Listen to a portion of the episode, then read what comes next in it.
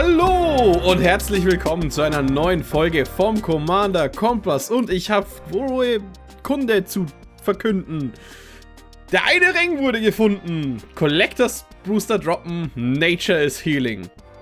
Außer, dass demnächst die Commander Master Spoilers anfangen. Oder wieder Remasuris kommen, Fan-Favorites und einen Planeswalker Precon. Und danach ist ja erstmal Ruhe. Es sei denn, Eldrain hat wieder 20 Euro Commander-Decks. Aha, aha, aha. Ja, aus dem Hype kommt man nicht, aber ihr dürft trotzdem weiterhin gehypt sein, denn heute sind wir mal wieder zu dritt. Aber leider nicht mit Fritz. Dafür haben wir uns aber einen genauso guten Ersatz gesucht mit den Brotzeit. Mahlzeit. Moin. Hallöchen. Danke für die Einladung. Kein Problem. Du hast ja das Thema ein bisschen vorgeschlagen, ne? Ja, also Thema Ring äh, kam mir so ganz spontan, Hype-Kultur. Daher dachte ich, äh, vielleicht kann man mal über das Thema schnacken. Jochen sieht eh schon so gehypt hier in der Ecke aus. Ich habe auch einen Ring. Er ist nur Foil. Ich habe mich trotzdem gefreut. Der, der Hype war kurz bei meiner Freundin mit, oh, ist der trotzdem was wert? Ja, der ist was wert, aber ich werde ihn behalten. Ähm, ich will ja schließlich die, die freien Länder Mittelerdes unterwerfen. Aber ja, ich bin, ich komme dem Hype auch nicht aus. Ähm, ich glaube, es ist schon das ein oder andere Mal erzählt worden, dass ich beim Commander Kompass meistens derjenige bin, der sich einfach alle Commander Decks immer kauft. Auch die mit Schwarz drin. Ja, das, äh, Wirklich Weil- alle. also ich, es gibt manchmal die, das Sets, die lasse ich aus, die Starter Commander Sets zum Beispiel jetzt, aber normalerweise bei so einem, bei so einem äh, Zyklus wie jetzt hier Herr der Ringe Commander oder so, hole ich mir meistens tatsächlich alle, weil dann muss ich nur die schwarzen Karten raustun und habe trotzdem den ganzen schönen Kram. Das Mhm. ist zwar mega ineffizient und ein bisschen doof, aber das ist Aber es mein, funktioniert. das ist mein Modus operandi, das ist mein Goblin-Gehirn, das mich durchs Leben führt. okay, also du, du, du dodgst schwarz, also konsequent, ja? Richtig, ich habe Okay, heute okay, erst okay. mein das Halbling-Deck ähm, auseinandergelegt und alles rausgenommen, was da für mich nicht spielbar ist und das in ein Okay. Rigo Streetwise Mentor Deck umgebaut. Ne. Nice. Genau, äh, Jochen und schwarze Farben, das, das geht gar nicht. Der, scha schau ihn dir an, er ist in grau, pink, weiß gerade unterwegs. Aber Lachsfarben. Thema Hype. Ähm, die Leute haben gesehen bei unserer Spiel- oder Exil-Folge und bei unserer Bewertung von den Herr der Ringe Precons, es gab ja durchaus eine Karte, die mich mega in Hype-Stimmung versetzt hat, nämlich Lobelia Sakai Beutlin. Das ist äh, die, die Königin des ganzen Sets. Fantastische Karte, egal in welcher Version. Da schlägt mein Herz sofort höher. Sollte jemand mich mit einem Lobelia Sakai Beutlin-Deck irgendwann mal im Spiel vernichten, dann werde ich auch uneingeschränkt für diese Person jubeln. Okay, okay, okay. Ja, das ist einfach eine notiert. geile Karte. Da ist, da ist, da schlägt mein Hype-Herz dafür. Als ich gesehen habe, dass es die gibt, war ich sofort begeistert. Aber bevor wir Okay, über okay. persönlichen Hype reden, wäre es halt mal ganz gut, wenn wir sagen, was eigentlich, worum eigentlich die heutige Folge geht. Und es ist wirklich eine Art mehr Talking Point als eine konkrete Folge, die wir haben.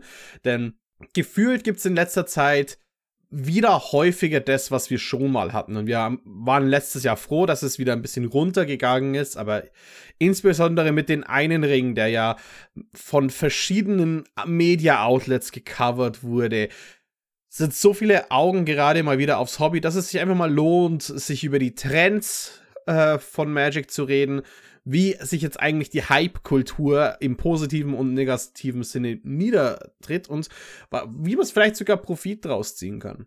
Also es, äh, beziehungsweise wissen, was man macht, also ein Trend voraus sein, weil es gibt Trends mittlerweile.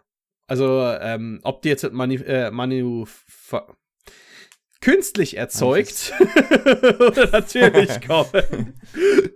Das, äh, das bleibt natürlich noch offen. Aber ich glaube, eine künstliche Hype-Maschine war eben die Lottokarte in Herr der Ringe. Ja, das ist, also ich meine, wenn man sich die Preise mal anguckt, dann ist Lottokarte wohl genau der richtige Begriff dafür, ne? Also, ich glaube, dieser, also, seitdem ich Magic spiele, habe ich so einen, einen Hype in dieser Art noch nicht erlebt. Also, das hat mich tatsächlich an diese, wann waren das? Vor anderthalb, zwei Jahren, diese, dieser Pokémon-Hype, der entstanden ist, hat mich so ein bisschen in die Richtung erinnert. Also, es hat auch wieder jeder große Influencer, der nichts mit Kartenspielen zu tun hat, versucht, äh, was für sich mitzunehmen, diesen einen Ring zu finden, vielleicht auch Content daraus zu machen. Ähm, ja, also das hat man schon krass gemerkt und das habe ich in dem Ausmaß noch nicht erlebt. Und dass er so schnell gefunden wurde, ärgert wahrscheinlich auch manche. Vielleicht. Ich glaube, das war ein bisschen wie im Casino mit dem Ring. Weil, also ich habe jetzt, also wie gesagt, Collectors Booster, die sind, die sind mir tatsächlich zu teuer immer, die kaufe ich mir nicht. Aber eigentlich ist ja so der Gedanke, den man da entwickeln kann, hey, ich spiele schon x Jahre Magic, aber wenn ich diesen Ring jetzt aus dem Collector Booster ziehe, dann habe ich das alles wieder drin und noch mehr Geld als zuvor. Hab ausgesorgt. Ja, genau. Und das ist ein bisschen, ähm, also Magic ist ja, Booster öffnen kann ja sowieso ähm, die verrücktesten Dinge mit der Psyche anfangen. Auch wenn es mhm. jetzt nicht unbedingt äh, ganz so schlimm wie Blackjack und äh, andere Dinge ist, würde ich mal sagen. Aber ich glaube, wenn man anfällig ist dafür, kann man ganz schnell sehr viel Geld da reinblasen. Und das Definitiv. ist dann. Also, man hat dann garantiert danach auch so coole Karten aus dem Set. Aber man hat ja gesehen, dass die Preise so hoch sind, dass man sich wahrscheinlich hinterher einfach ärgern wird. Und genau. das ist ein bisschen schade. Bei einem eigentlich, muss ich sagen, richtig, richtig schönen Set.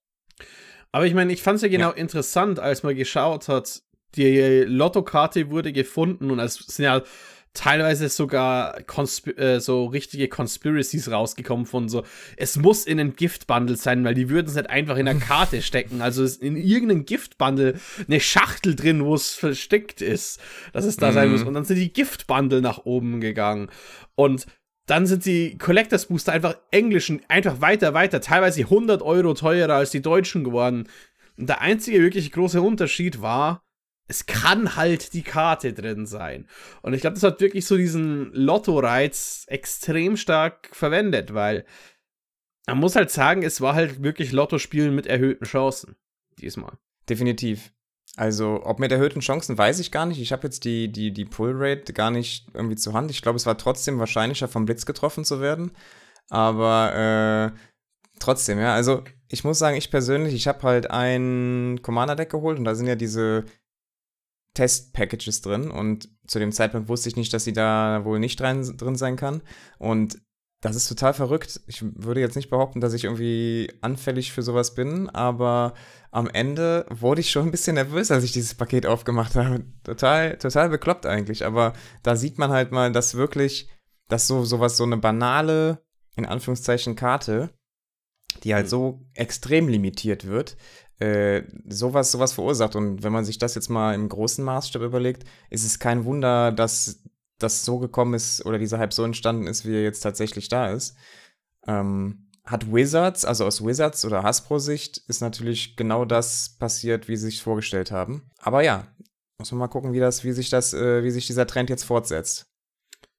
Ich glaube halt, äh, die Sache ist, so sowas wie einen One-Out-of-One-Ring kann man halt nur eine begrenzte Anzahl machen. Wenn das nächste Set wieder mit einem One-Out-of-One kommt, die wird nie im Leben, nie im Leben diese Millionen erreichen. Und wahrscheinlich, auch nicht. und wahrscheinlich so, äh, zwei Millionen ist ja, glaube ich, das, was damals diese spanische Hersteller geboten hat. Mal, ich weiß immer noch nicht, ob es jetzt halt verkauft wird dafür oder ob das halt. Aber im Zweifelsfall verkauft es an Post Malone. Der bietet eh mehr. Safe. Aber äh, Post Malone war ja auch so ein kleines Hype-Thema damals, ist der, als der äh, wirklich gesagt hat, einer der größten Musiker der Welt spielt Magic. Und das wurde ja auch sehr hart vermarktet und hat sich sicherlich auch, also nicht nur aus Watsys Sicht, positiv ausgewirkt, aber tatsächlich glaube ich auch von den Spielern, die haben es einfach, weil, weil Hype kann auch was Gutes sein denke ich. Ja. Und ich glaube tatsächlich, der, so, sofern ich diese, diesen Preis-Spike von vielen Dingen als negativ gesehen habe mit den One Ring, hat es mich doch ein bisschen an das von Post Malone erinnert. Und es ist halt einfach, es fühlt sich einfach gut an, wenn Leute über das reden, was man mag. um es einfach zu sagen. Und Voll. Ich glaube aber auch, dass sowas wie der eine Ring das ist jetzt auch deshalb eine Ausnahmeerscheinung, weil man muss ja sehen, dass die Herr der Ringe-Lizenz ist ja, ist ja eine der größten, die es überhaupt gibt auf der ganzen Welt. Das heißt, die muss ja unter Garantie auch wieder einspielen, was man dafür ausgibt.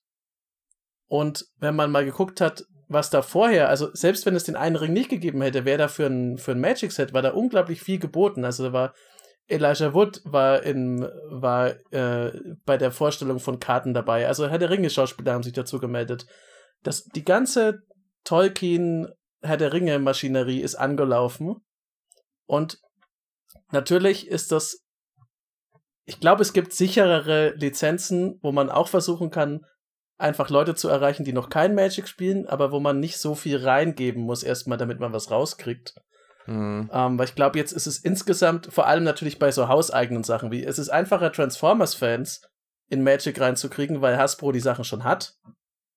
Oder jetzt, wie man bei Dungeons and Dragons oder sowas, das ist ja super easy. Und ich glaube auch Doctor Who ist was, das ist zwar schon bekannt, aber das ist nicht so ein riesiges Medienphänomen, wo man dann sagen muss, okay, bei Doctor Who müssen wir jetzt alle Marketing-Tricks auspacken, also wirklich selbst die absurdesten Manöver durchführen, weil Huvians gibt es halt welche, ja. Ich glaube, viele davon werden vielleicht schon mal mit Magic in Berührung gekommen sein, aber es ist nicht die große Masse an Menschen, die einfach, auch wenn sie nichts mit Fantasy anfangen können, damals die Filme zum Beispiel gesehen haben.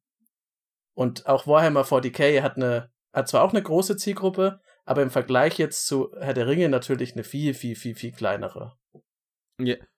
Aber, ähm, ich meine, die Warhammer-Gruppe ist auch ein bisschen kaufbereiter, kam mir so vor, in vielerlei Hinsicht, auch wenn die Herr der Ringe-Gruppe größer ist. Aber ähm, Prozeit und ich, wir waren ja auf den Tolkien-Tagen.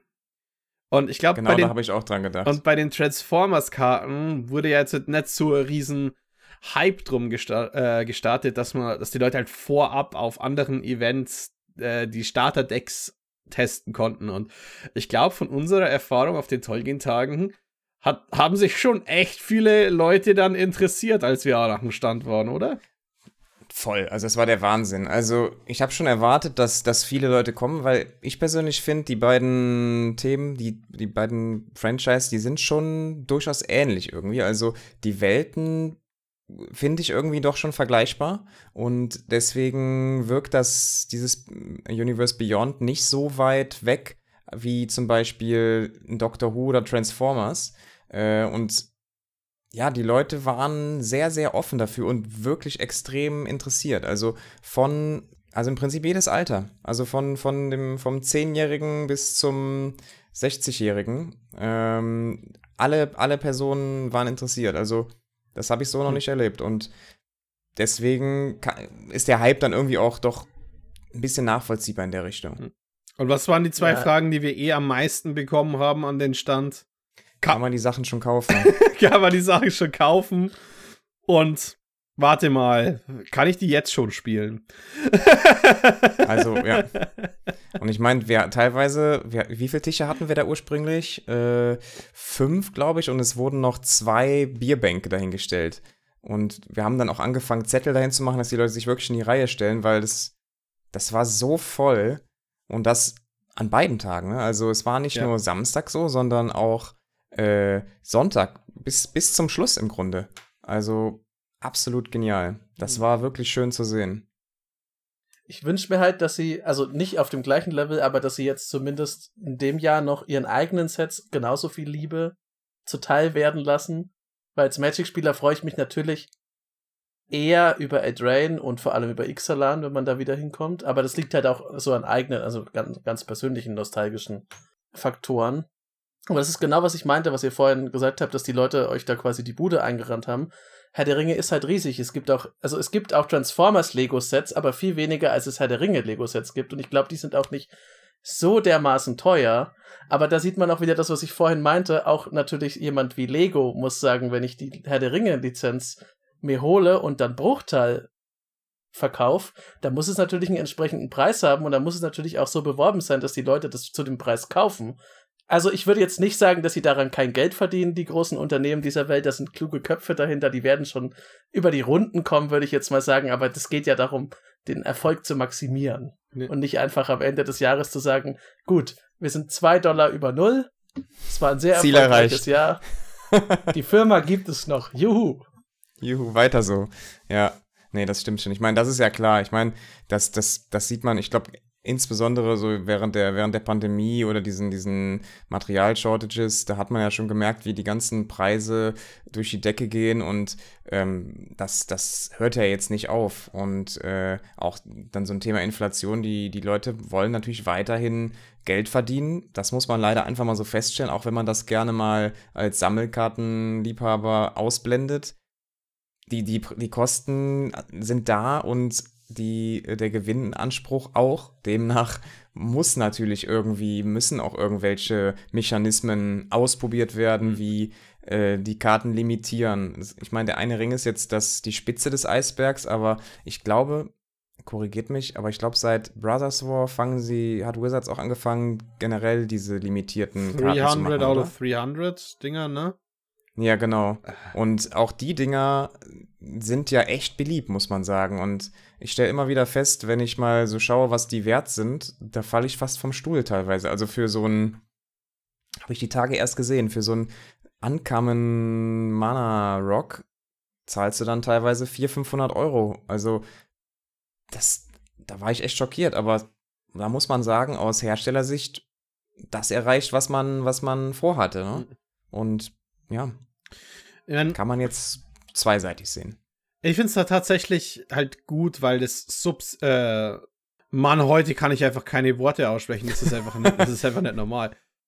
Es, es unterstützt halt einfach den Fakt, dass wenn man eben solche Chase-Karten hat, dass es halt den Preis der anderen Versionen drückt. Ich bin nach wie vor kein Fan von so vielen Artworks tatsächlich, so vielen mhm. Special Treatments, weil eine Sache, die ich eben als Magic-Spieler mache, ist, ich lerne Kartentext zu einem Bildnamen und wenn sich dann der Bild, äh, das Bild sich ändert oder, oder, der Name dann sich verändert, weil es ist nicht Olivia, äh, die, ich weiß nicht, wie sie auf Deutsch heißt, aber Olivia, sondern es sind Schwestern de, des Untoten und hat einen ganz anderen Bild und dann schaust du, ach ja, das ist ja Crimson Bride, so. Wo ich das zuletzt extrem gemerkt habe, war bei einem Draft von, äh Double Feature, ne, wie heißt doch Double Feature, mhm. äh, wo die Karten dann in Schwarz-Weiß sind. Man erkennt einfach keine einzige Karte, mhm. nur weil sie ein anderen, anderes Farbschema haben. Also, das ist wirklich krass, wie man Text und Bild so irgendwie zusammenbringt. Ja. Das ist, war eine spannende Erkenntnis. Ja, wenn wir halt immer mal kurz auf Hype-Kultur aus sind, ich finde es eben ganz gut, dass Hype dann durch entsteht und auch ein bisschen die Kartenpreise mit einschränkt, weil mh, hm, ich sag's mal so, ha, äh, und ich frage, ich gebe es mal in die Runde, mir kommt so vor, als werden Vorbesteller extrem belohnt, bevor Karten gespoilt sind, bevor Dinge draußen sind. Ja. Ich habe ein Gift-Bundle und zwei normale Bundles einfach bestellt, jeweils für 45 Euro und 50 Euro damals.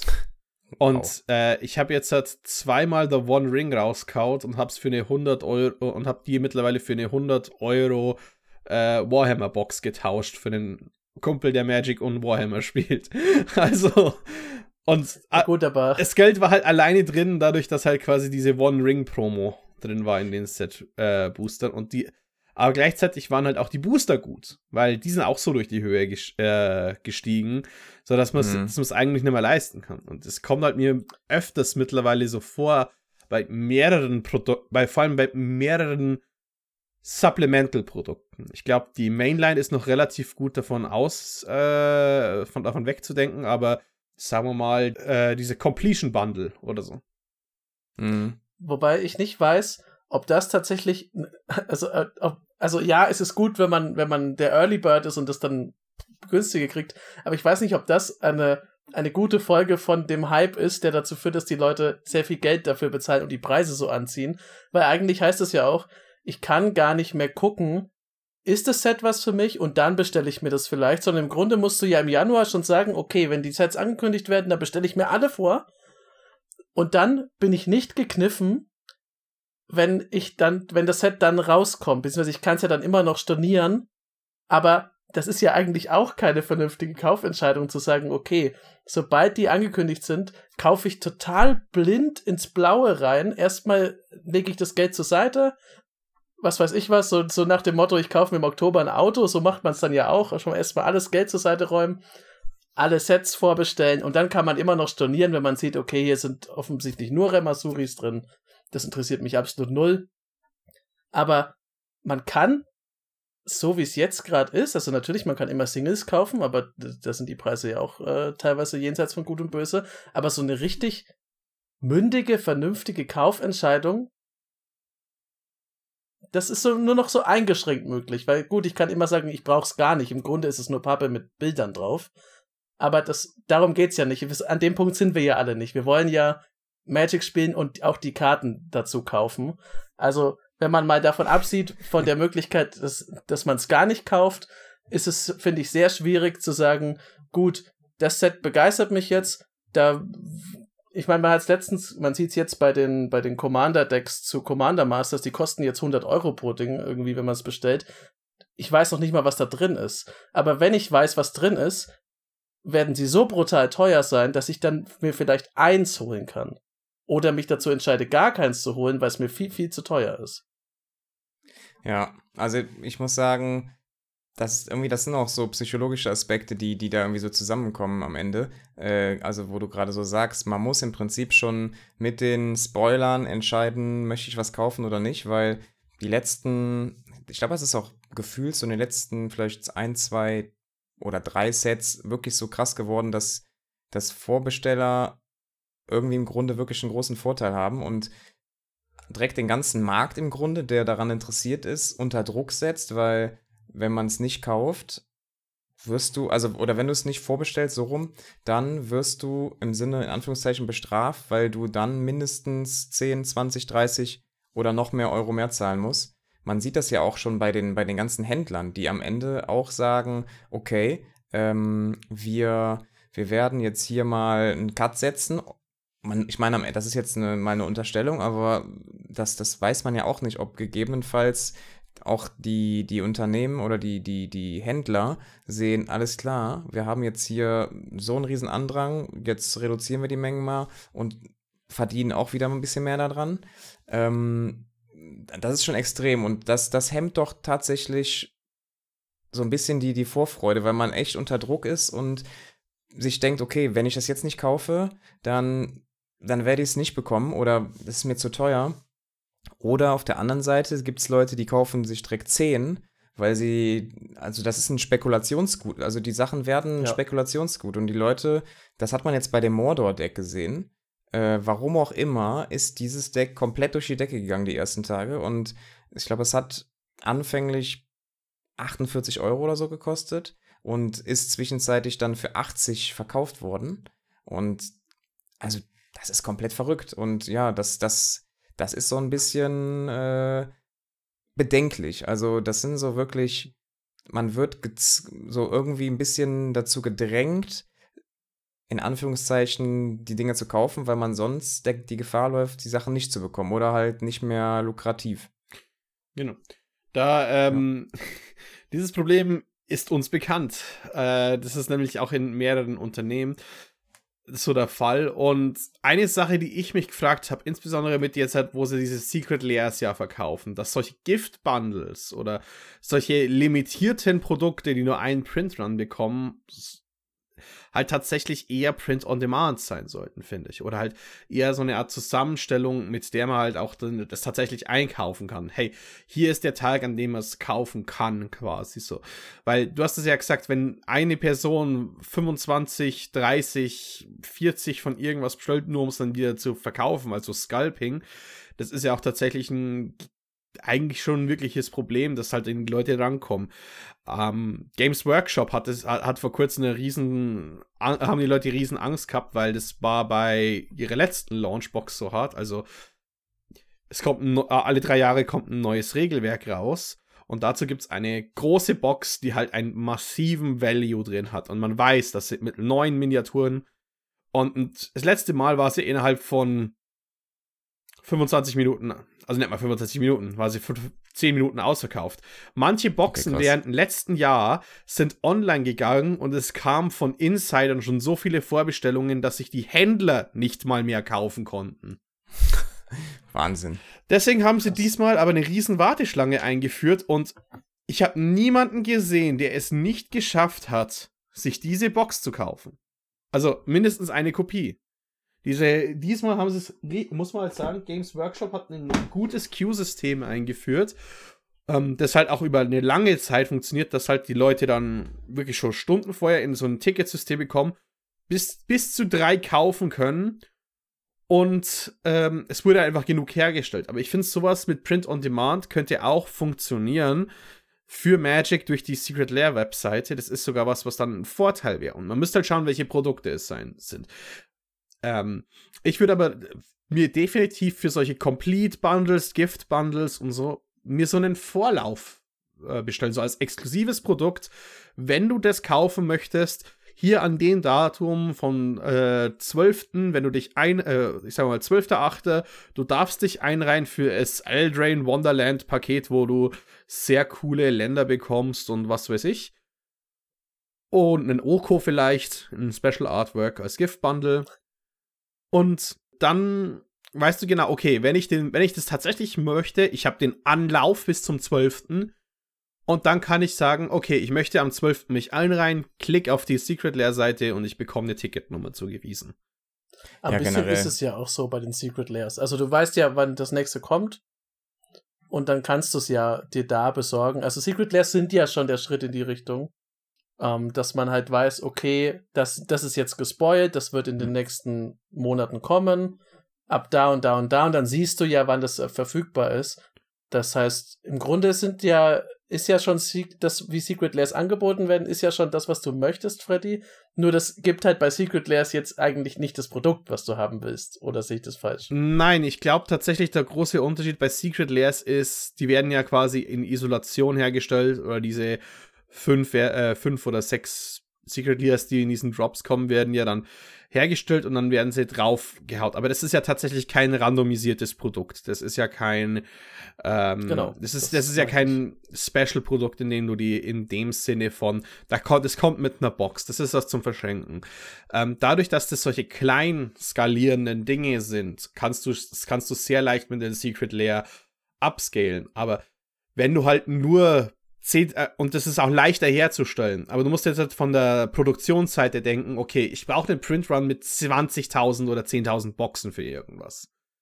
10.000 Schachteln herstellen ist teuer wie Sau. Und das kann ich nicht einfach limitlos auf einen äh, Pre-Release haben. Ich muss einfach sagen, ich habe 10.000 Boxen und die, die muss ich los, loswerden. Und dann lasst es bitte in diese Richtung machen. Man darf aber natürlich keine 1000 Euro für vier Proxy-Booster verlangen. Das ist äh, ein ganz anderes Problem. Aber ich sag mal, wenn du sagst, okay, an diesem Tag gibt's die Her äh, gibt's das Herr der Ringe Gift Bundle zum Vorbestellen. Wir haben 10.000. Maximal kann man sich zwei kaufen pro Ding. Man nimmt das Ticket und dann hat man halt eine Chance. Eins von 5000 zu sein ist wesentlich einfacher als äh, da irgendwie so drei, zehn Monate vorher zu bestellen. Ja, also ich finde generell auch dieses Thema, das zu limitieren in irgendeiner Form. Ich finde, Printrun-technisch wird es wahrscheinlich schwierig, das realistisch irgendwie anders zu gestalten, weil ich meine, auch da ist natürlich irgendwie das Unternehmen immer darauf aus, dass die Kosten zu minimieren. Das machen die natürlich mit möglichst großen Printruns, aber das so auf Verkaufsebene zu limitieren, finde ich tatsächlich einen richtigen Ansatz, äh, weil das dann auch am Ende, sei es die Scalper oder aber auch einfach irgendwelche großen äh, Content Creator, die sich kistenweise Displays kaufen, würde so also auch ein bisschen Einhalt gebieten. Also ich erinnere mich da an, an Pokémon-Zeiten, da haben verschiedene Menschen wirklich unverschämt viel Zeug weggekauft und am Ende Otto-Normalverbrauchern, sage ich jetzt mal, äh, die, die Ware weggekauft. Und ähm, das kann man, ich meine, das kann man auch damit nicht komplett unterbinden, aber man kann es zumindest ver verkomplizieren, sage ich mal, oder den Leuten es ein bisschen schwerer machen, die damit zumindest Schmu treiben wollen. Fand's witzig, dass wir jetzt zu den Secret Layers gekommen sind, weil das ist so eine, so meine, meine Sicht jetzt, die sich so rauskristallisiert hat, seit es die gibt. Dadurch, dass die Sets also dass man ja quasi keine Pause hat. Wir hatten ja auch schon mal eine Folge zu, ich glaube, es war Folge 30, zu dieser Spoiler-Fatigue, also dass man einfach müde wird, weil so, so viel gespoilt wird das ganze Jahr durch.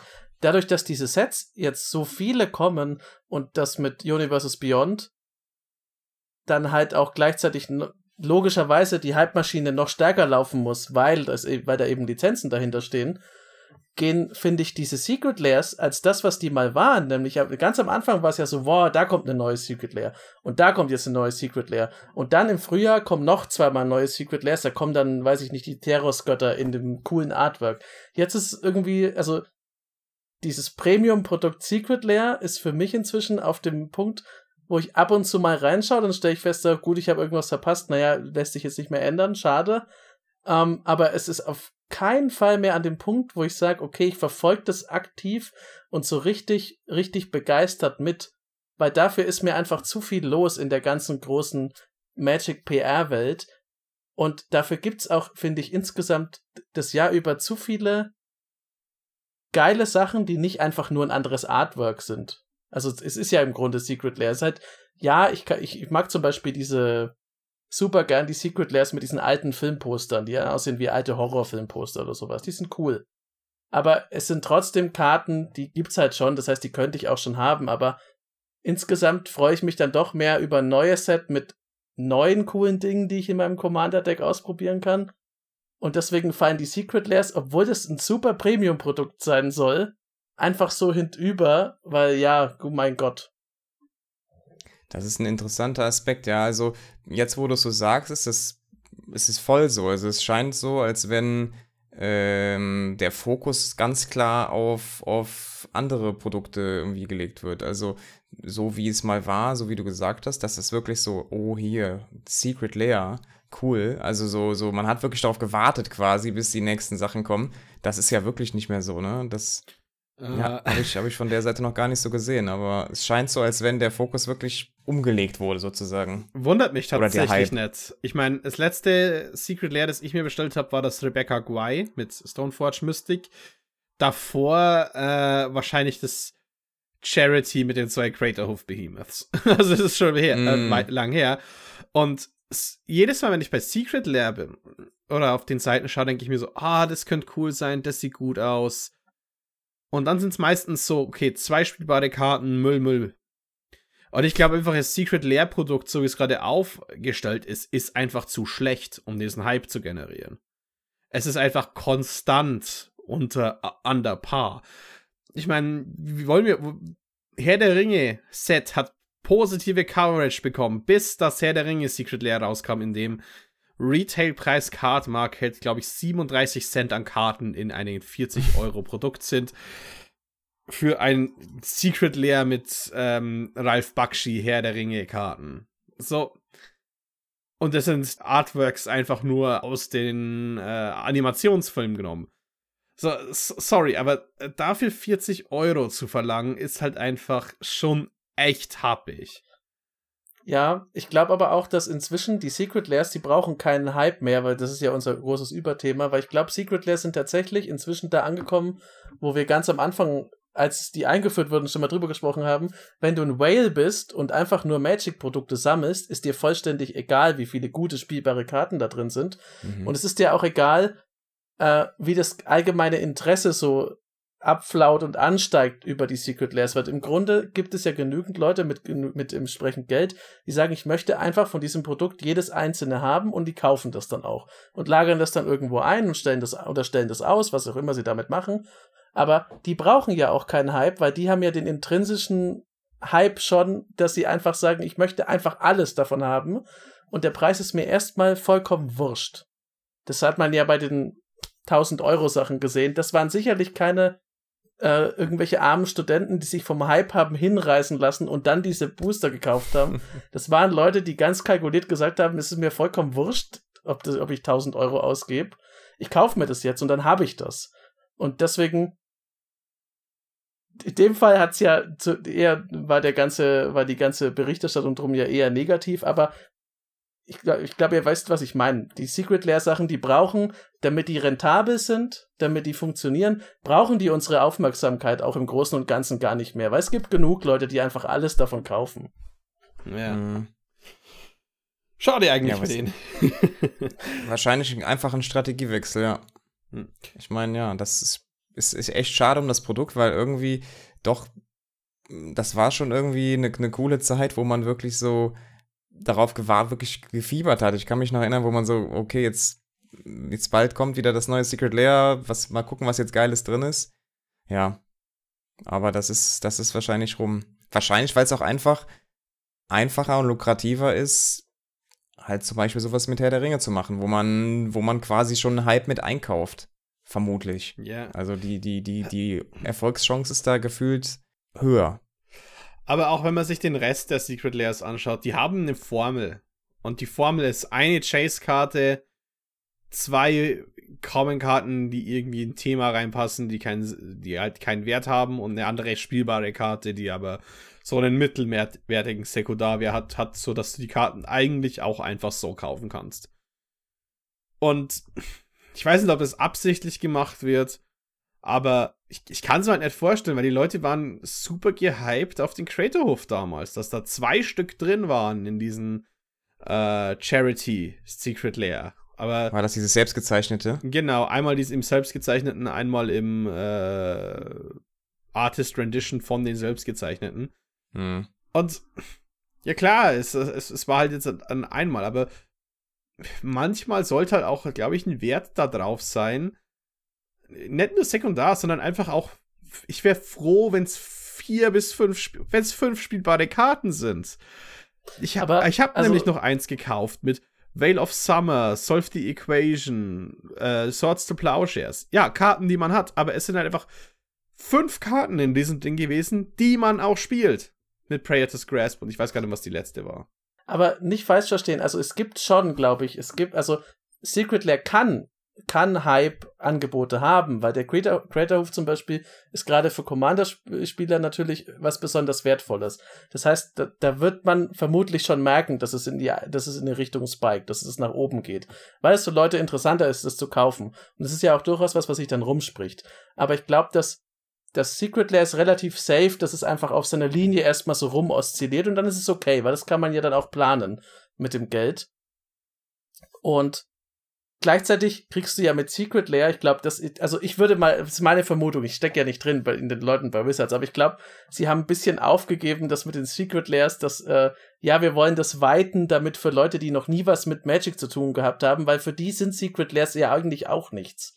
Weil du hast, du kannst damit nicht spielen, du hast dann ein paar Karten, zum Beispiel im Walking Dead Design, ja, okay, aber sonst nichts davon.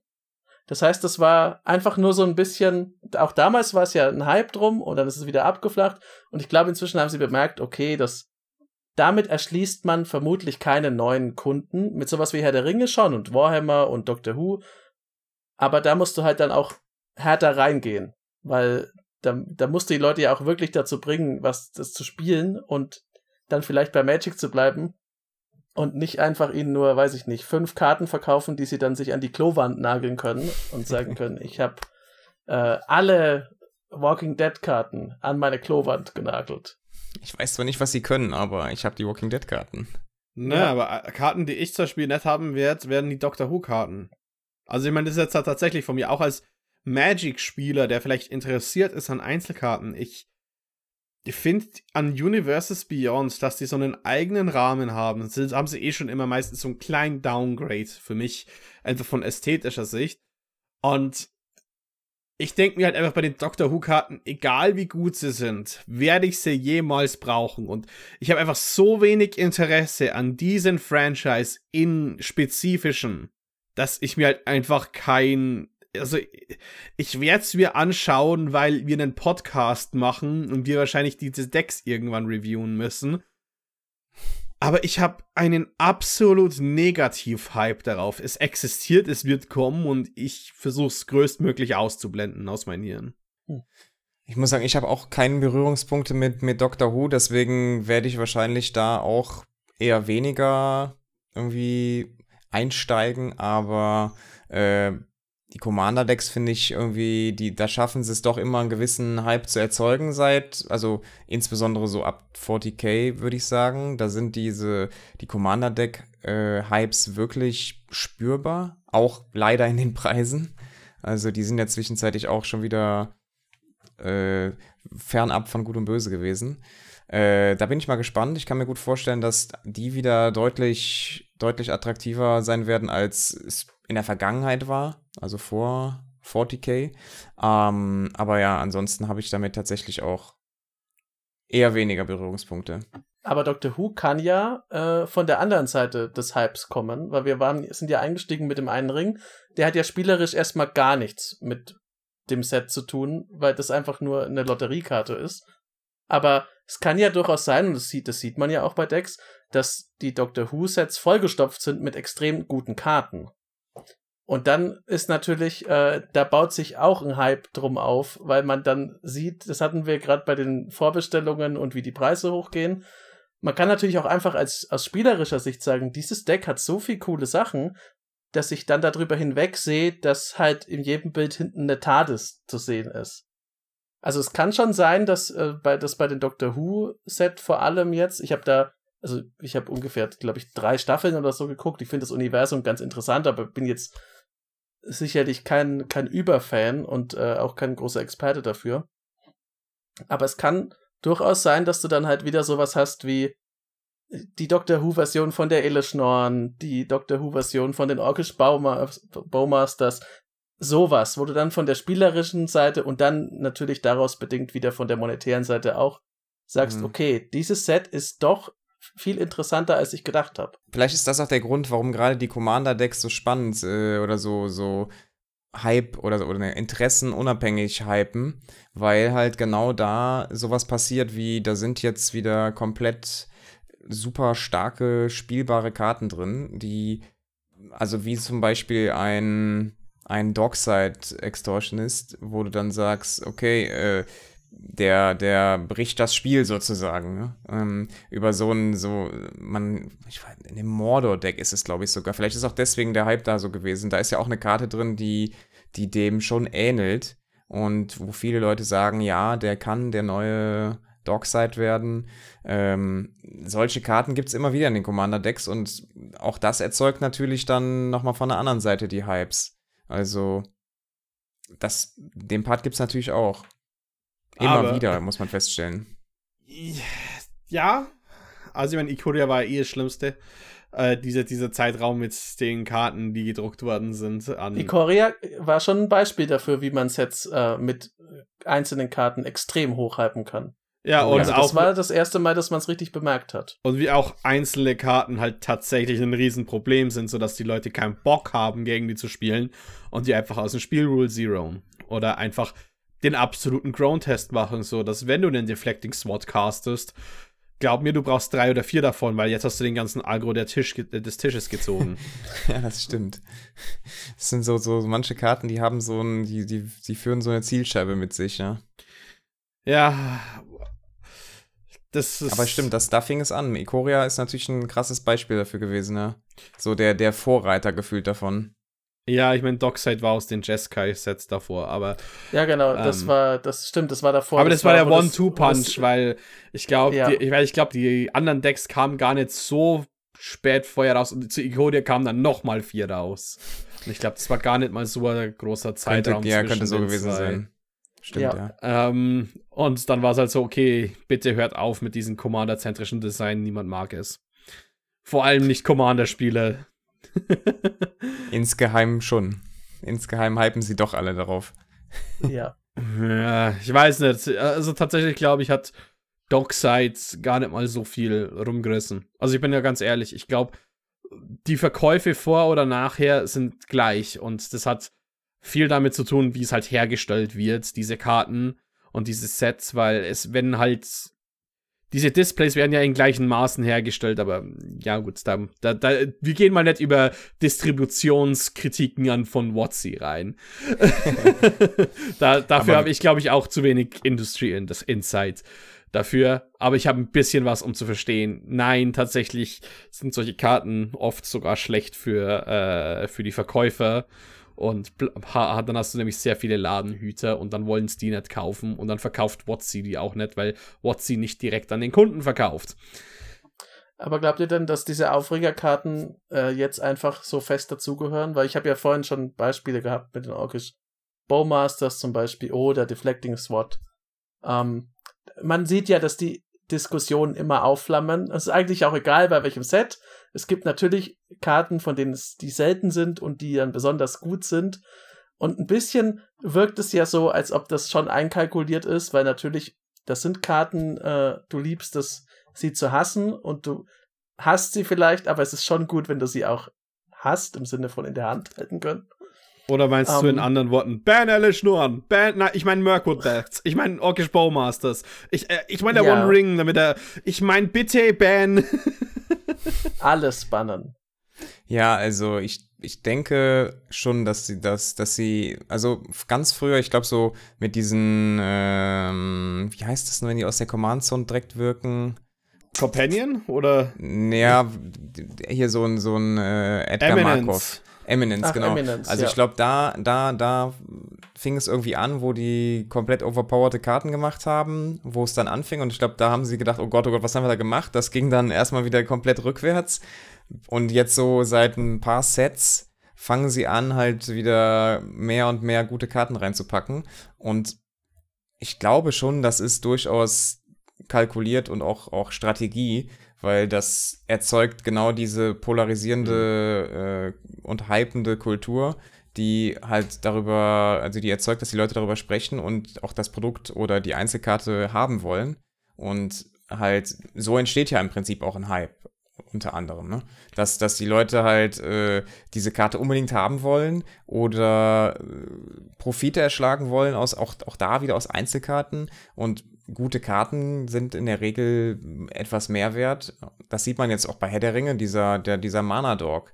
Der, der ist ja auch direkt irgendwie bei 15 Euro eingestiegen, weil es gefühlt direkt in jedem Deck ein Staple sein kann. So, also das, das ist schon, das ist schon krass. Und ich glaube, das wird so weitergehen. Da bin ich ziemlich sicher. Und das sieht man vielleicht auch daran. Ich meine, das ist natürlich auch über Jahre schon vorausgeplant, aber jetzt kommt schon die, die, die dritte Commander-orientierte Edition in verhältnismäßig kurzer Zeit. Und ich glaube schon, dass auch Wizards erkannt hat, dass das Commander-Format durchaus ein, oder ich weiß nicht, ob es das beliebteste ist, aber wahrscheinlich eins der beliebtesten Formate. In Paper ist es das beliebteste tatsächlich.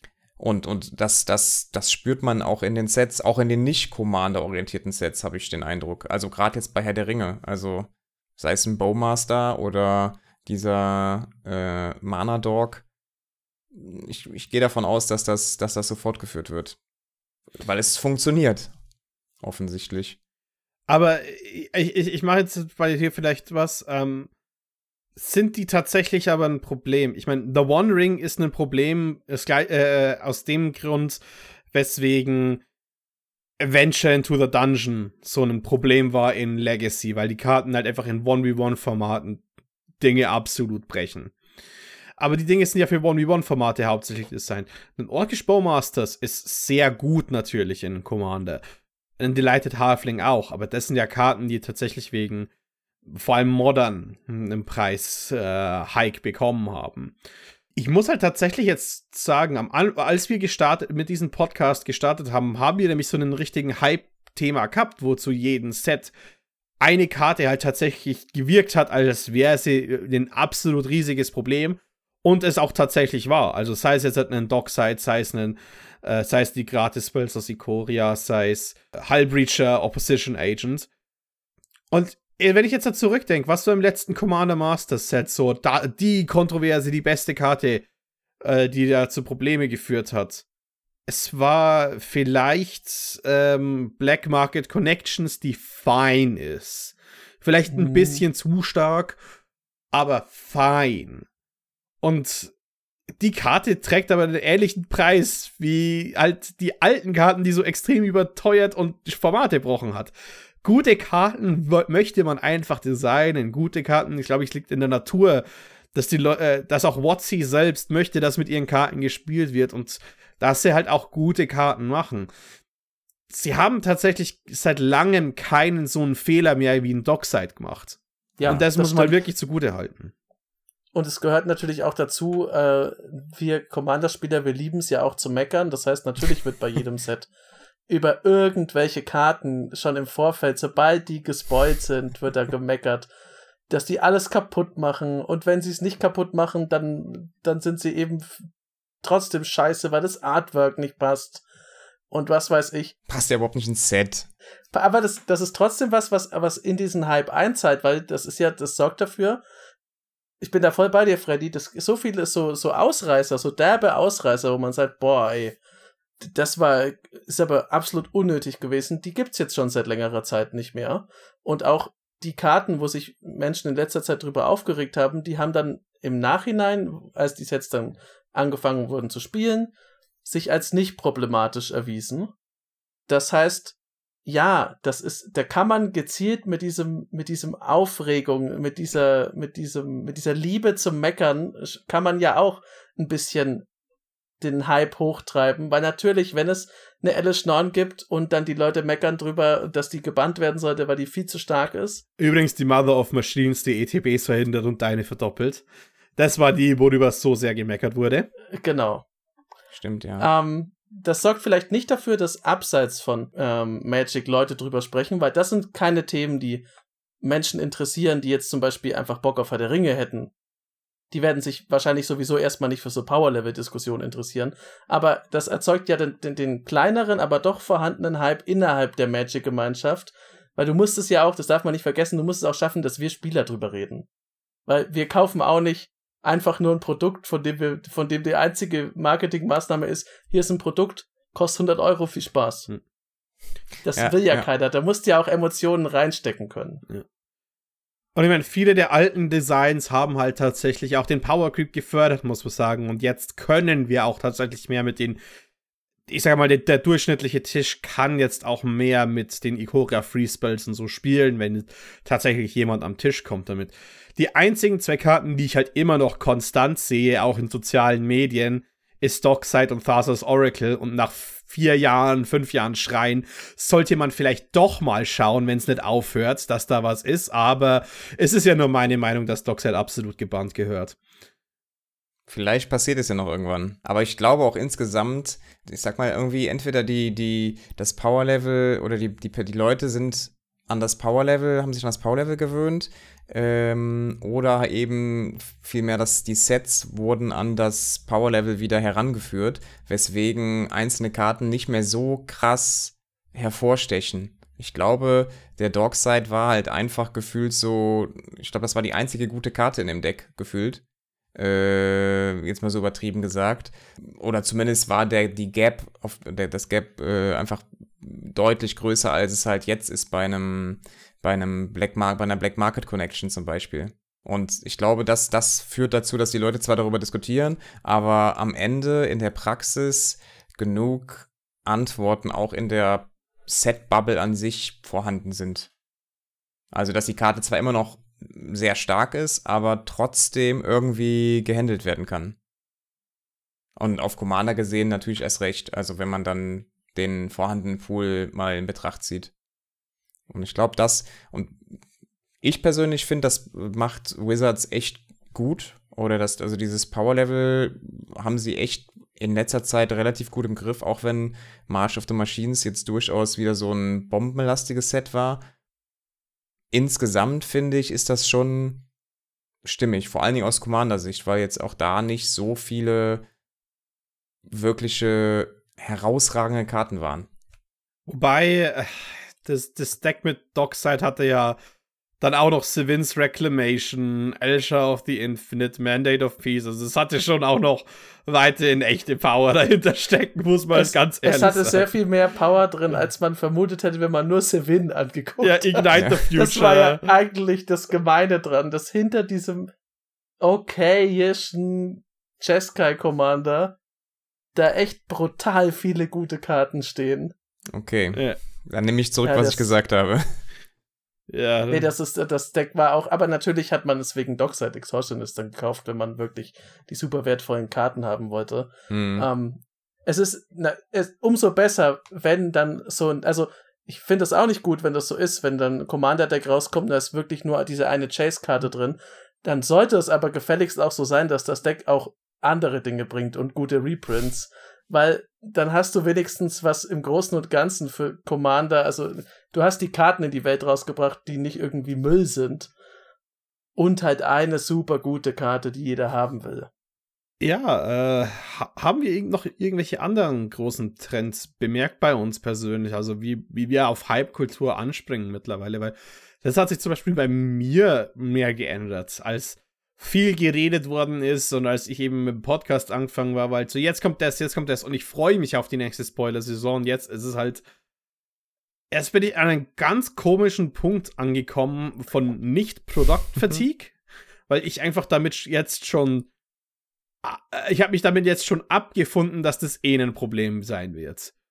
Aber ich betrachte Zeug als nüchterner jetzt mittlerweile und ähm, große Aufreger. Ich warte erstmal drauf, wie es also tatsächlich du, ist. Sagst du, der Hype ist bei dir dadurch eher abgeflacht oder die die die das Potenzial, äh, einen Hype zu entfachen? Ich bin auf ganz persönlich. andere Dinge gehypt. Ich, ich freue mich auf Reprints mehr als auf neue Karten. Ja, kann ich verstehen. Das würde ich wahrscheinlich auch so sagen, ja. Durchaus. Ja, also ich glaube, ich meine, das Thema hatten wir schon mit den ununterbrochenen Spoilern, dass das hemmt tatsächlich ein wenig die, die Vorfreude, weil man weiß, also man verwechselt ja teilweise schon die Spoiler, die vorgestellt werden. Ist das jetzt irgendwie Herr der Ringe oder ist das schon Commander Masters? Äh, freut man sich auf irgendwas und dann stellt man fest, ach, das ist ja gar nicht die richtige Edition. So, also alles schon passiert und ja, deswegen, ja, ich, am Ende freue ich mich persönlich, weil ich versuche immer on the budget irgendwie zu bauen, freue ich mich immer über Reprints von guten Karten, damit man halt die Hoffnung hat, äh, diese entweder zu ziehen oder günstiger zu erwerben. Äh, deswegen, da würde ich, da würde ich mitgehen, ja. Ich bin inzwischen, also ich freue mich, es gibt zwei Sachen, über die ich mich, wo ich mich wirklich auch zur Freude bringen lasse. Zum einen, wenn, äh, und das ist jetzt in letzter Zeit öfter gewesen, wenn ich sehe, dass die Precons einfach immer cooler werden. Das ist tatsächlich was, worauf ich mich dann freue. Auf ein schön gemachtes Precon das finde ich einfach cool. da kann man auch, finde ich, gut mit, mit neuen Leuten spielen oder generell auch mit der Playgroup einfach mal die, die Precons genießen, weil das ist definitiv besser geworden und da freue ich mich auch inzwischen mehr drauf. Ähm, und sonst bin ich einfach dazu übergegangen, ja, Freddy hat es ja schon gesagt, weil wir es für den Podcast müssen wir ja sowieso immer alles angucken. Und ähm, ja, mechanisch gibt's halt gute Karten, das ist immer so. Ich habe jetzt nicht die, bin nicht der Typ mit den allerstärksten Decks, deswegen ist es für mich nicht so wichtig aber ich bin eher dazu gekommen, dass ich jetzt so so so ein bisschen Lore-Hype für mich selber erzeuge. Ich habe mich super auf Brothers War gefreut, also richtig, richtig stark auf Brothers War gefreut, weil das so ein so ein Rückspiel war noch Dominaria United. Das war halt einfach so, ja, ich habe damals mit der Geschichte von der Weatherlight auf dem Schulhof gespielt. Und das war geil, dahin zurückzukommen. Und Neuphyrexia dann mit March of the Machine und ähm, All Will Be One. Das war einfach cool und dann freue ich mich lieber drauf. Also dann, was mich, was mich wirklich hypt, das hatten wir jetzt schon ein paar Mal, sind Karten, die die Geschichte, die dahinter steht, so perfekt in Mechanik umsetzen. Wo ich mir dann denke, das ist einfach, wenn ich mir die anschaue, die macht mich glücklich, diese Karte, und die möchte ich vielleicht auch, wenn sie schwarz ist, einfach haben, weil sie cool ist. Zum Beispiel Lobelia Sakai Beutlin, also die die nicht im Commander-Set ist, sondern die aus dem, äh, nicht im Precon, sondern die aus dem normalen Set. Die möchte ich einfach haben, denn die ist fantastisch und die erfüllt mein Herz mit Freude. Und als ich sie gesehen habe, bis zu dem Punkt, wo ich sie gezogen habe, war so, nice. Das hat sich gelohnt. Mega cool. Äh, eine lustige Sache, die ich auch noch gemerkt habe, ist, ich habe damals auch sehr gerne äh, Rudy angeschaut äh, und einfach Pack-Openings, einfach nur um nebenbei quasi sowas laufen zu lassen, weil es mir Spaß gemacht hat, so einen Ultimate Masters oder so aufgerissen zu sehen und so, ah, oh, was ist der Boxtopper? So, und mittlerweile schaue ich so Zeug überhaupt nicht mehr an, weil es ist halt so, okay, äh, er öffnet irgendein Collectors Display von diesen krassen Sets, sagt da 300, aber ich connecte mit keiner Karte mehr aus diesen Dingern, so. Ich weiß nicht, ob ob ihr, ob ihr versteht, was ich meine in dem Fall, aber es ist halt irgendwie weird geworden, weil dieser Social Media Hype existiert immer noch. Aber genau sowas wie eben Box Openings sind bei mir so hart ans Irrelevante gekommen für mich, weil ich schau es halt einfach nicht mal an. mhm. aber, aber das ist vielleicht, ich finde das nochmal ein interessantes Thema, wo du gerade Social Media sagst. Findet ihr, dass diese Hype-Kultur, wie sie jetzt in den letzten Jahren so aufgekommen ist, in welcher Form auch immer, das wäre das ohne Social Media genauso gekommen? Äh, oder mit weniger Social Media? Also ich meine damit Plattformen, also von Instagram über TikTok äh, oder die, die in der Riege konventionellen Twitch oder YouTube. Ähm, meint ihr diese Art von Hype, wie es bei Pokémon entstanden ist oder jetzt auch äh, hin und wieder bei Magic, wäre das so gekommen oder entstehen diese Hypes auch ohne diese Plattform? Also in der Magic-Spielerschaft, glaube ich, hätte sich nicht viel verändert, weil die Leute wissen ja, was kommt. Und die haben einfach einen Überblick über die Dinge und freuen sich dann mal mehr oder mal weniger. Aber ich glaube, sowas wie jetzt, äh, ich bleibe mal beim Beispiel von Herr der Ringe, äh, das hätte nicht funktioniert, das würde nicht funktionieren ohne, ohne Social Media, weil ich kann jetzt meiner Freundin, die mega uninteressiert an Magic ist, einfach auf Instagram so einen Miniclip zeigen, wie Elijah Wood versucht, immer den einen Ring in seine Tasche zu stecken, weil er ihn nicht hergeben will, wie Bilbo. Ja. Das ist unglaublich, das ist, also, ich finde das auch cool, das ist richtig schön. Und das ist, da sieht man aber auch, das hätte so nicht funktioniert. Es wäre aber auch so nicht nötig, wenn Magic immer noch an dem Punkt wäre, wo du das nur an deine Core-Spieler mhm. verkaufst, mm. Weil denen ist wurscht, ob Elijah Wood Späße mit dem einen Ring macht. ja. äh, die, die, wollen den, die wollen die Karte haben, weil das eine gute Karte ist. Die finden es aber trotzdem, wenn man es ihnen serviert, halt auch lustig, wenn dann dieses Video ist. Aber natürlich ist es nicht primär für die gemacht, sondern das ist eher für meine Freundin, denn die kann dann mit anderen Leuten plötzlich drüber reden und sagen, hey, ich habe das Video gesehen, das Set kenne ich sogar, von dem hier Werbung ist, weil das hat mir mein Freund gezeigt und da war Elijah Wood im Video zu sehen. Und das geht nicht ohne Social, ohne modernes Social Media. Zumindest würde ich sagen, wäre es extrem schwer umzusetzen. Ja, das stimmt. Ah. Also, ja, sehe ich auch so. Das, das Beispiel, das mir halt am meisten heraussticht, ist gar nicht das. Es ist ein Nischen-Ding von äh, War, von damals den Warhammer Crossover, äh, Nurgles Rod, falls ihr euch an diese Karte erinnert, ähm, mhm. wo quasi dieser Guardsman gerade von Nurgle zu einem Poxwalker gemacht wird und sich so transformiert.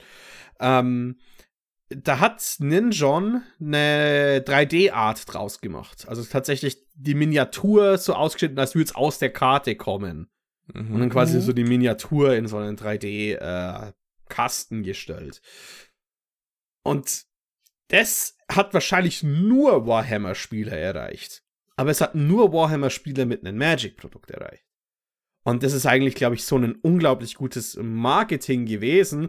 So sehr, dass er es wiederholt und Ninja auch eine Preview-Karte bekommen hat, glaube ich, für äh, Herr der Ringe.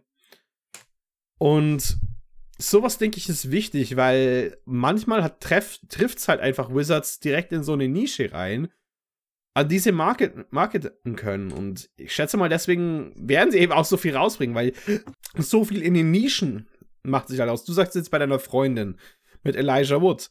Viele Leute interessieren sich für Elijah Wood, viele Leute interessieren sich für ähm, Post Malone. Aber, aber ich glaube tatsächlich, wenn du auch so eine Hit-Nische hast, wie jetzt äh, in in Warhammer oder in Herr der Ringe bei den Tolkien-Tagen, weil ich will gar nicht wissen, wie viele Leute wir zu Magic gebracht haben dort. Viele auf jeden Fall. oder die es dann auch weitererzählt haben und so. Ähm, Definitiv. Denke denk ich halt, manchmal, manchmal trifft man es halt einfach, äh, trifft einfach den Nagel auf den Kopf und äh, Social Media ist einfach ein, äh, einfach ein weiterer, weiteres Tool dafür und eins der stärksten Marketing-Dinge und natürlich muss dann Hype erzeugt werden, weil Hype entsteht ja bloß daraus, dass die Leute für irgendwas äh, Passion entwickeln. Und sei es halt jetzt einfach eine, eine saukoole Idee, wie eine 3D-Karte zu machen. Ja, also. Apropos.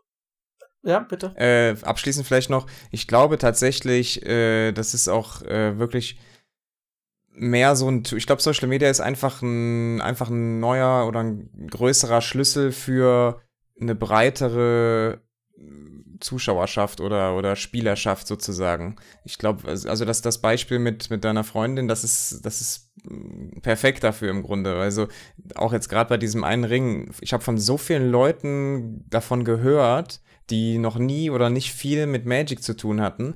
Und das zeigt so, dass ich glaube, das ist so der, der Weg. Also vor, vor Instagram und, und Konsorten habe ich, glaube ich, ein einziges Mal eine Werbung im Fernsehen von Magic gesehen. Das war noch mit Mr. T.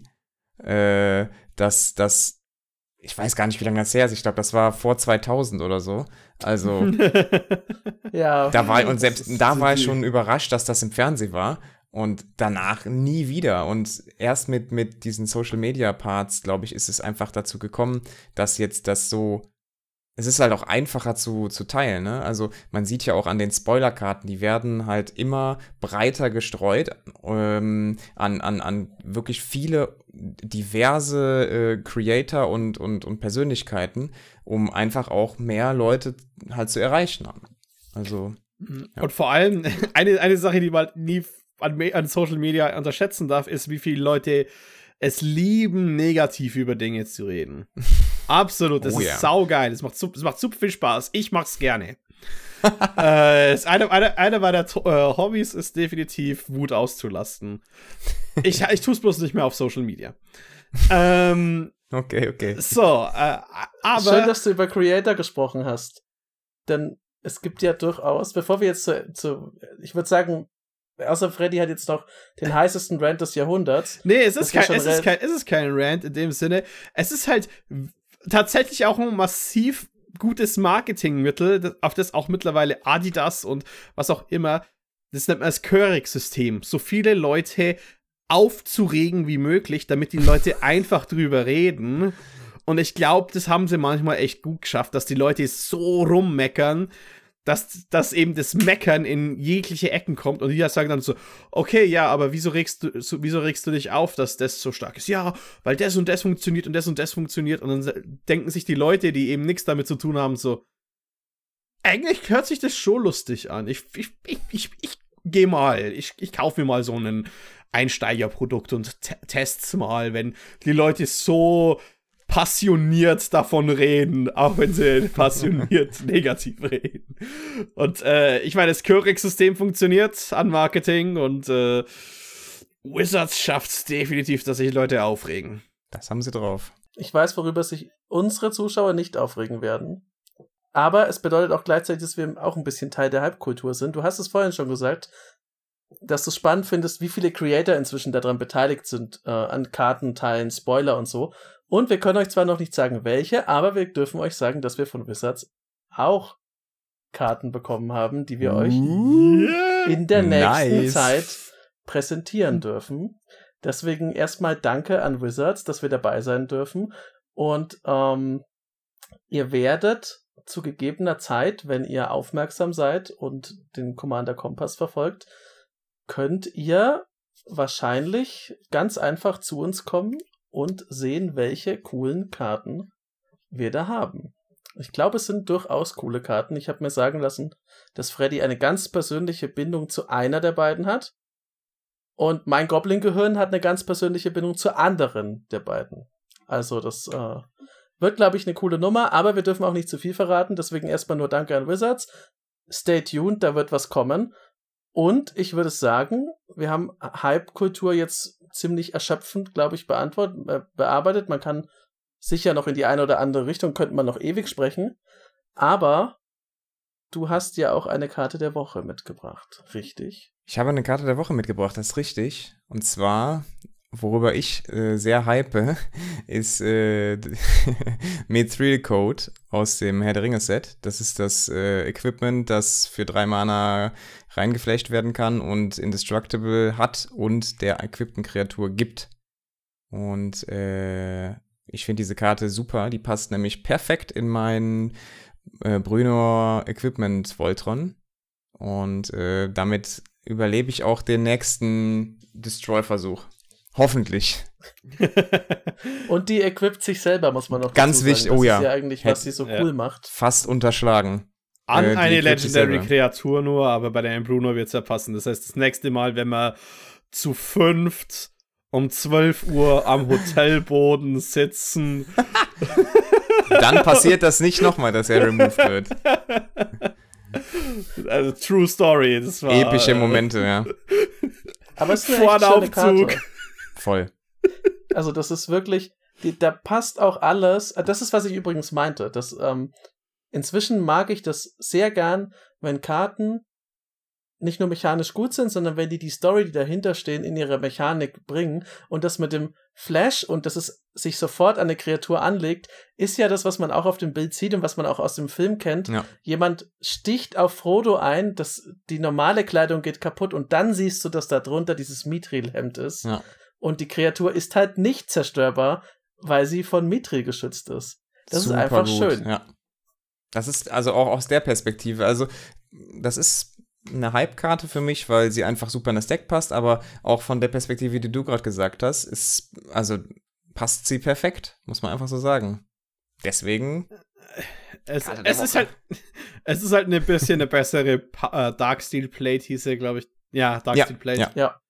Und äh, mehr kann ich halt nicht dafür sagen, weil ich habe Meinungen zu Dark Steel Plate, die ich jetzt hier mal lasse. Du hattest deine Chance zu ranten, du hast sie nicht genutzt. Nein, Die, weil, weil der, das klingt Mithril, nicht positiv. der Mithril Code ist tatsächlich gut, aber Dark Steel Plate ist ein Haufen Müll. Und ein Riesenteil ist eben der Flash Protection Effekt, der Mithril Code eine damals spielbare Karte wieder spielbar macht.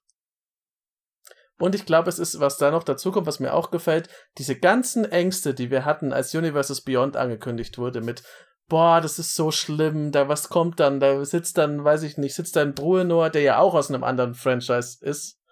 Ähm, aber da sitzt dann die Remasuri-Königin in einem Ford Mustang und schießt mit zwei M60 equipped. ähm, das kann alles noch passieren, wenn sie es cool umsetzen, bitte. Aber das ist halt eine Karte, wo man sagen muss, Universes Beyond, das sich perfekt einfügt. Das ist selbst der Name Mithril Code, ja, es gibt kein Mithril, glaube ich, in Magic, aber es ist auch wurscht, das ist ja einfach ein Fantasy-Metall. Ähm, das passt einfach alles. Das kannst du so in jedes Magic-Deck reintun. Siehst es ein bisschen an dem Rahmen, dass er halt anders ist, aber come on. Der Rest, das könnte in jedem Magic-Set könnte das vorkommen, Ja. diese Karte. Definitiv. Du kannst es ja auch einfach, auch als Legendary, keine Ahnung, irgendwann bringst du einfach mal einen riesen Insekt raus und du sagst halt einfach bla bla bla Chitin. Und die Karte wird auch funktionieren. Eben. Absolut, ja. So, Gut. äh, Insekten findet ihr vielleicht auf unserem Twitter, wenn ihr unter den 600, äh, unter den 600 Post Limit uns sieht. Ja, wir sind gerade topical. Ich weiß nicht, was Twitter vorhat. Ich kann mich nicht mehr einloggen. Ich habe keine Ahnung. Aber folgt uns trotzdem, falls ihr es könnt. Natürlich folgt ihr aber auch äh, unseren Gast diesmal, der sich selbst vorstellen darf. Vorstellen, also der sich selbst plagen darf. Ja, also ähm, wer Interesse an Commander-Matches oder Limited hat, äh, der kann gerne bei mir auf dem Twitch-Kanal vorbeischauen. Äh, unter twitch.com oder de slash prozeit. TV. Ach nee, TV, um Gottes Willen. jetzt, jetzt, jetzt versau ich es auch noch. Das ist Twitch.tv. mir schon so oft passiert, schäm dich nicht. Okay, genau. Also unter einem der drei Varianten, vorzugsweise .tv äh, slash Brotzeit, äh, bin ich zwei, dreimal die Woche am Start. Und äh, ansonsten gibt's auch hier und da YouTube-Videos zum Thema Spelltable oder Moxfield und Spelltable. Also äh, wenn ihr an Commander interessiert seid und äh, gerade all jeden Podcast schon durchgehört habt von den Kollegen, dann äh, schaut gerne mal vorbei. Ja. Ich werde das machen. Äh, mal schauen, unter welchem Twitch-Punkt irgendwas ich Genau. finde. Aber ich, ich werde es versuchen. Ja, einfach, äh, in der Beschreibung ist der Link. Ja, es ist Genau. einfach. Genau, das ist der, der, der Safe-Weg, ja, genau. Ich finde es das gut, dass du, dass du das so gemacht hast. Es gab lange Zeiten, in denen ich unseren Twitch-Handle nicht wusste. Ähm, und jedes Mal ihn falsch gesagt habe. Also, wie gesagt, gräme und schäme dich nicht. Das, Man, also Passiert. tatsächlich sagt man das auch sehr selten, ist mir gerade aufgefallen. ja, Wahrscheinlich das erste Mal, dass ich es gerade sage. okay, okay, bin ich beruhigt. da würde ich sagen, danke, dass du da warst. Vielen Dank für die Einladung hat nochmal, vielen, vielen Dank. Ja, hat mich sehr Hat gefreut. viel Spaß gemacht. Ebenso. Und wir sehen uns, ihr seht uns demnächst und äh, coole Karten aus Commander Masters. Und wenn ihr spielen wollt, einfach unten in der Beschreibung dem Link zum Discord folgen. Da findet ihr immer coole Leute. Könnt sogar vielleicht von Freddy die Nase zerboxt bekommen oder Freddys Nase zerboxen in einem epischen Commander-Match. Und damit würde ich mich verabschieden und wir sehen uns nächste Woche wieder. Ciao, ciao. Ciao.